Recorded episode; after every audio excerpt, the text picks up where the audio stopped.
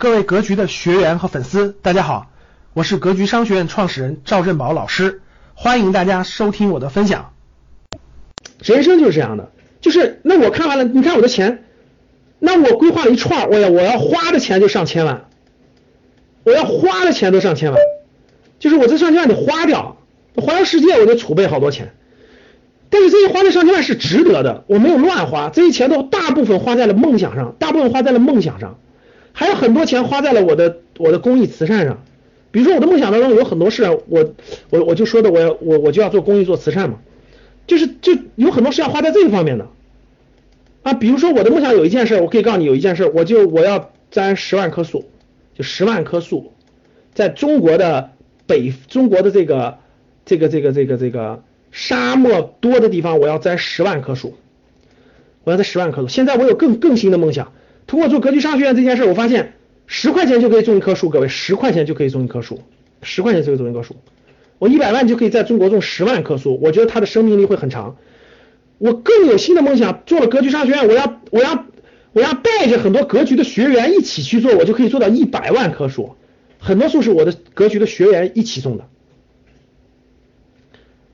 这是梦想，这才增加，我觉得很有意义啊！我觉得很有意义啊！我觉得比你打游戏有意思多了，我觉得比你打游戏、打高尔夫球，我觉得比你天天那个浪费时间、浪费生命、浪费钱有意义多了。我觉得愿意叫一篇格局零啊，十万颗也好，一百万棵，我觉得很有意义啊！我觉得它的生，它会更延长寿命。我去，我会去山区支教一个月呀，我觉得支教一个月很有意思的。那你说这些事，我问大家，你说这些事情都是年轻的时候做吗？不是啊。所以很多事情我就把它延后了呀，比如说支教这个事儿，我现在就没时间做呀。我我希望未来带着我的孩子，我把他带到山区去，我把他带到山区穷山区去。我做支教，他做学生，我让他体验一下山区的贫困的生活，让他改变很多城市里孩子可能不太好的习惯。我问大家这个有没有意义？各位回答我有没有意义？我把它放在，我只能我算了一下，我得放在四十多岁以后啊。为啥？我的小孩大一点啊，小孩九十岁左右，十到十五岁之间，我带他去山区支教一段时间，一个月。有没有意义？值不值得去完成这个梦想？各位，值不值得完成？花钱去不去？这不很正常的吗？我今年支持了，我今年支持了五个北大、北师大的支教队。等五六年以后，我带着孩子去支教，我就跟着北师大的同学们一块去啊。我家孩子十来岁，跟着北师大的一帮二十十左右的这个北师大的学生一块去，学生都能影响他，山区的环境能影响他，更能影响他。你说值不值？你说值不值？所以人生不就得这么过吗？各位，你说对不对？所以支架这个事儿我放在四十，有的事儿我就放在六十岁以后，有的事儿我就放在六十岁以后。我不急，我不累啊，我不排，我不赶啊，我每年就做一点儿，每年就做一些事儿啊。今年排着去韩国，那就去了呀，对吧？我觉得这些事情更有意义，张毅同志，所以我一定要讲完。我觉得这比你选对一个股票还重要，所以我一定要讲完。看这。